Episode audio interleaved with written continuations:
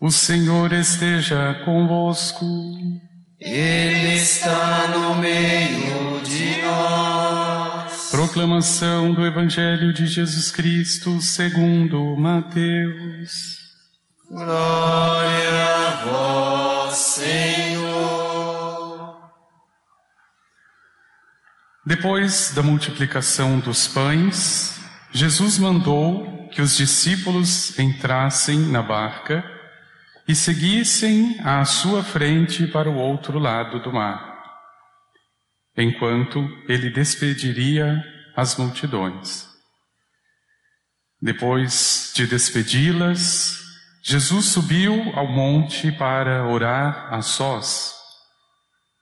A noite chegou e Jesus continuava ali, sozinho. A barca, porém, já longe da terra, era agitada pelas ondas pois o vento era contrário. Pelas três horas da manhã, Jesus veio até os discípulos andando sobre o mar. Quando os discípulos o avistaram andando sobre o mar, ficaram apavorados e disseram: É um fantasma! E gritaram de medo. Jesus, porém, logo lhes disse: Coragem, sou eu, não tenhais medo. Então Pedro lhe disse: Senhor, se és tu, manda-me ir ao teu encontro caminhando sobre a água. E Jesus respondeu: Vem. Pedro desceu da barca e começou a andar sobre a água em direção a Jesus. Mas quando sentiu o vento, ficou com medo e, começando a afundar, gritou: Senhor, salva-me! Jesus logo estendeu a mão, segurou Pedro e lhe disse: Homem fraco na fé, por que duvidaste? Assim que subiram no barco, o vento se acalmou. Os que estavam no barco prostraram-se diante dele, dizendo: Verdadeiramente, tu és o Filho de Deus. Palavra da salvação. Glória a Senhor.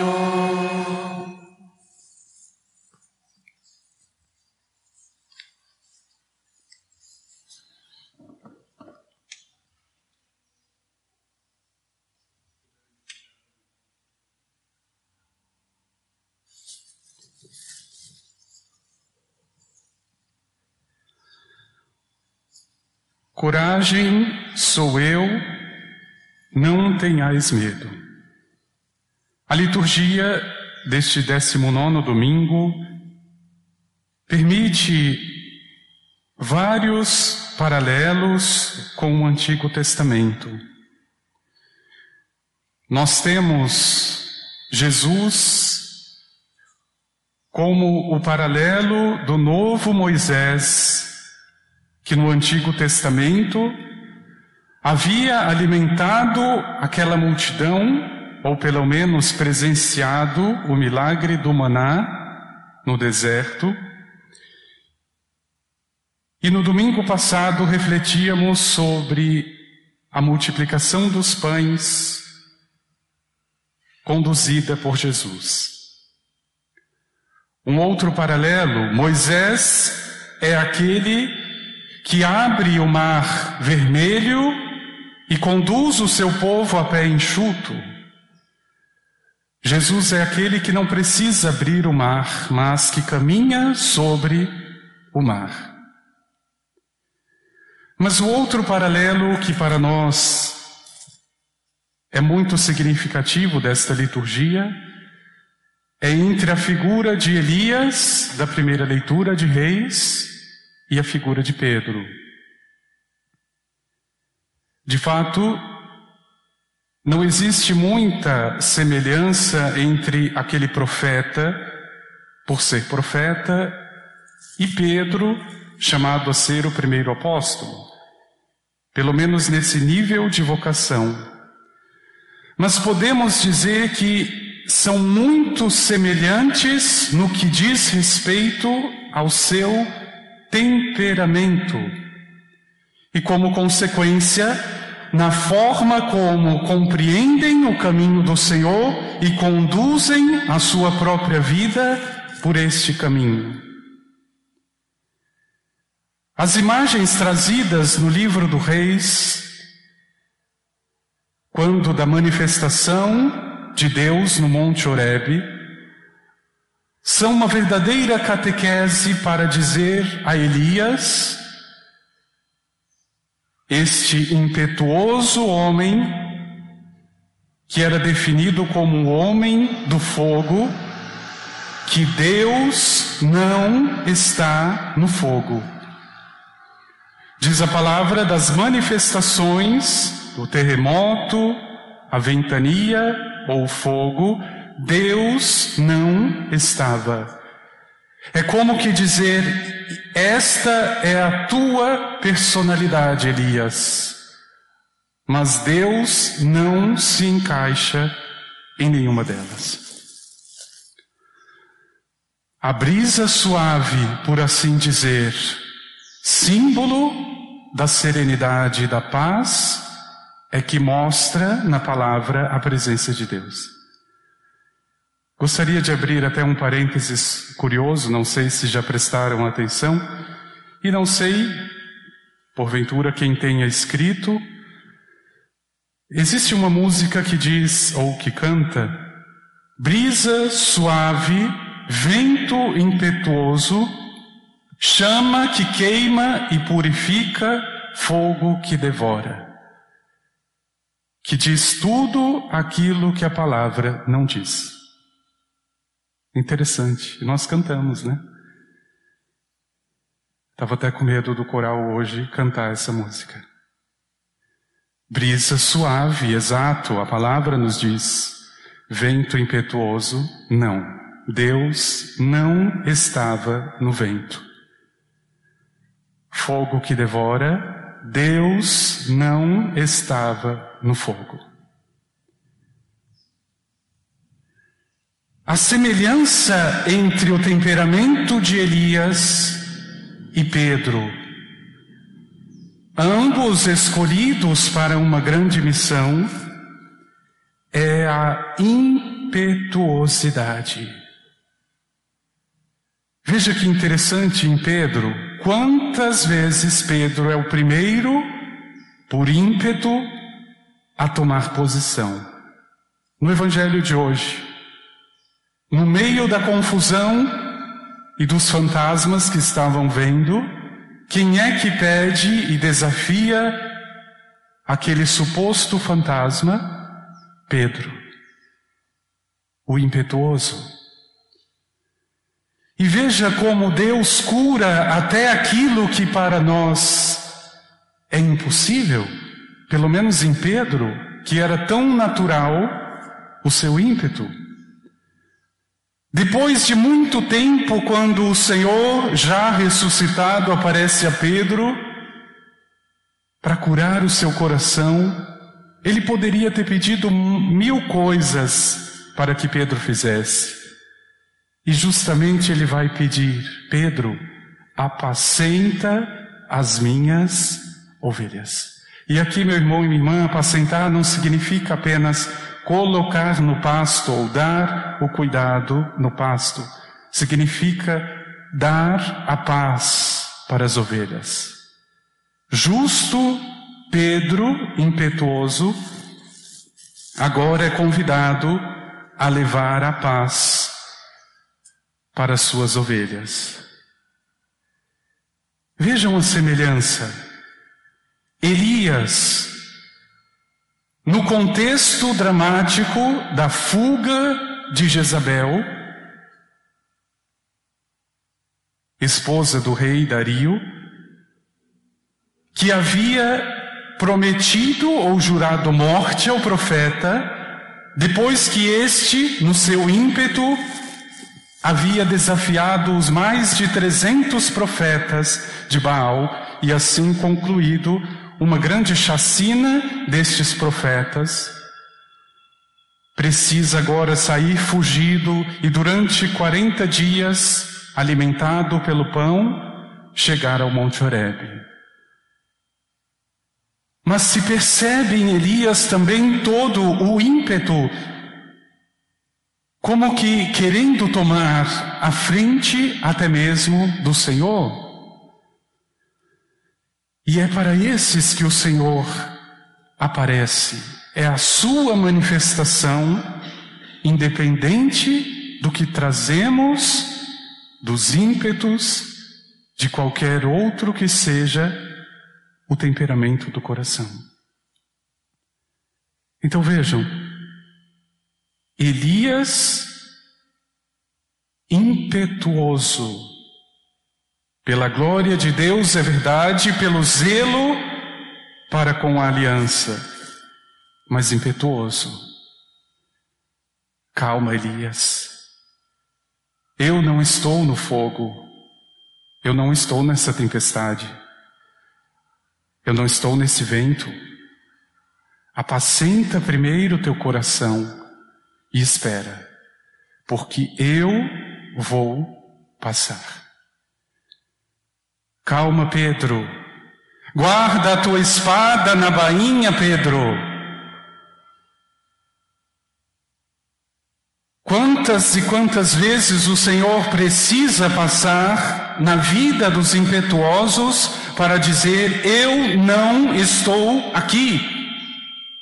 E ao mesmo tempo, meu irmão e minha irmã, convidar constantemente o teu coração para a brisa do caminho, tantas vezes ignorada. Este é um sintoma, infelizmente, da nossa vida moderna. A inquietação, a impetuosidade, a agitação.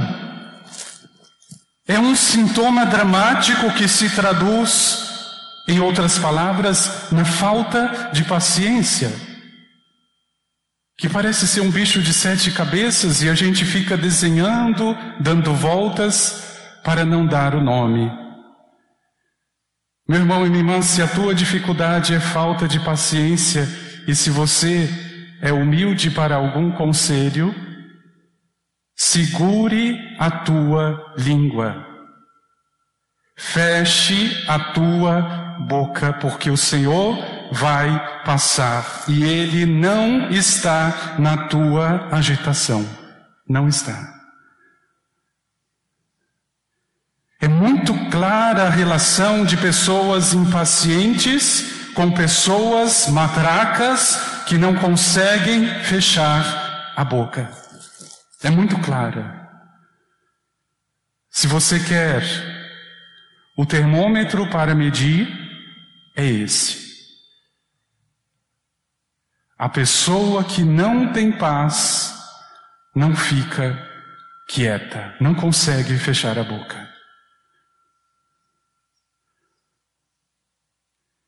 E eu preciso, pelo menos, do outro, que, como imagem de Deus, passe na minha vida como brisa para apacentar este meu ímpeto. Meu irmão e minha irmã, o Senhor pode estar passando hoje na tua vida através de uma pessoa e você muitas vezes o ignora.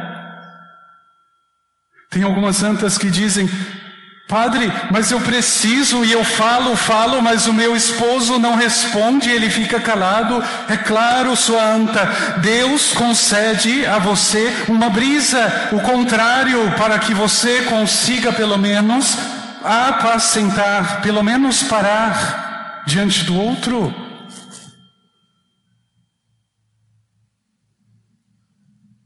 Coragem, diz o Senhor, sou eu, não tenhas medo.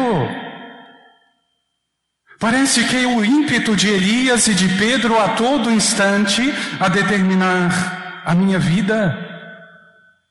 E não se deixo, por outro lado, me convencer pelo outro passo na fé dado por Elias. Que grandeza para aquele homem impetuoso Ignorar agora a tempestade, o fogo, a agitação e perceber a delicadeza de Deus, a brisa, a simplicidade. É um novo homem que se coloca diante de Deus neste momento. Meu irmão e minha irmã, na tua vida, você precisa se colocar como uma nova mulher, como um novo homem diante do Senhor que passa. Não no meio destas agitações fúteis, destas buscas ou perguntas inúteis que você faz. E eu acho que esse é um critério, infelizmente, muito ignorado nos nossos relacionamentos. Muito ignorado. É uma pena que a fase do namoro seja uma fase apenas de encantamento para muitos. A gente fica preso ao que o outro tem de bonito, de agradável, não quer saber muito da sombra quando ele se revela. E eu diria que a capacidade de um relacionamento dar certo é você conseguir ficar do lado do outro sem dizer uma palavra e entender tudo o que o outro diz. A raposa no Pequeno Príncipe é ótima para dar esses conselhos. Você quer um amigo? Então cative. E se você quer cativar, sente-se na relva do lado dele e não diga uma palavra, porque a linguagem é uma fonte de mal entendido. Tem pessoas que são agitadas por natureza e que nos contaminam com a sua agitação. Eu não sei como que consegue a pessoa acordar falando pelos cotovelos e dormir falando pelos cotovelos. Esses dias eu tive uma experiência terrível. Eu precisei sair de perto da pessoa, porque eu acho que ela só para na hora de dormir, e se é que para. As minhas ovelhas ficam perdidas, mas eu preciso de alguém que as apacente. Melhor fique sozinho do que perder as suas ovelhas, as suas virtudes por causa do outro. Coragem, diz o Senhor, não tenhas medo, sou eu. Vejam a cena da impaciência, da tempestade e da agitação antes de Jesus, que leva precipitadamente a concluir é o fantasma. Um coração apacentado enxerga fantasmas. Onde está a presença de Deus? Enxerga inimigos onde há amigos. Não enxerga nada onde Deus está mostrando tudo. Meu irmão e minha irmã, o convite do Senhor hoje é muito claro. Para o ímpeto de Pedro ou de Elias, a receita foi a mesma: é o silêncio. É você saber a outra linguagem além da fala que o outro expressa.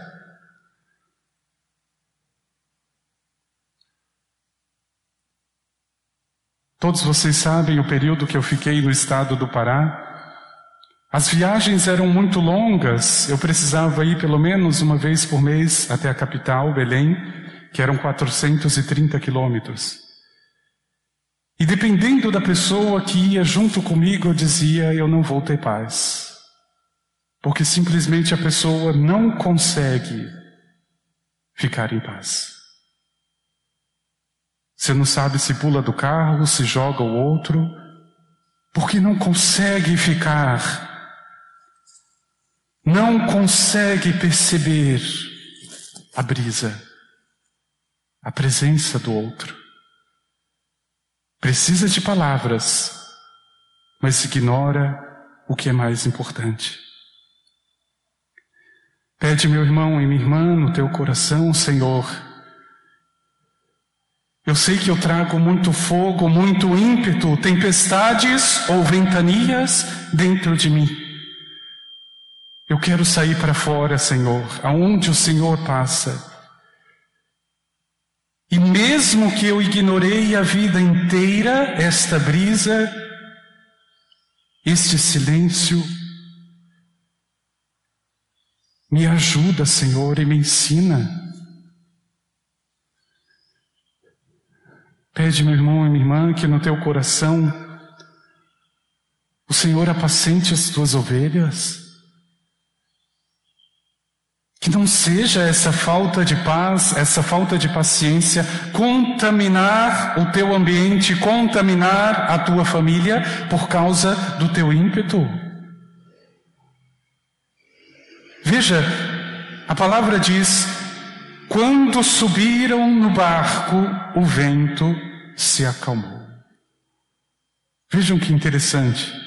Nem parecia a agitação de antes,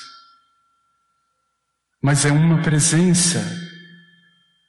É aquele que passou a noite inteira em paz, em oração, que consegue acalmar a tempestade, as ovelhas, os corações. Se a tua oração não te leva a pacificar a tua casa, comece de novo, porque você não fez oração. Se a tua oração não pacifica as tuas ovelhas, comece tudo de novo, porque isso não é oração. Se você precisa falar o tempo todo, ou que o outro fale o tempo todo, comece tudo de novo, porque isso não é oração.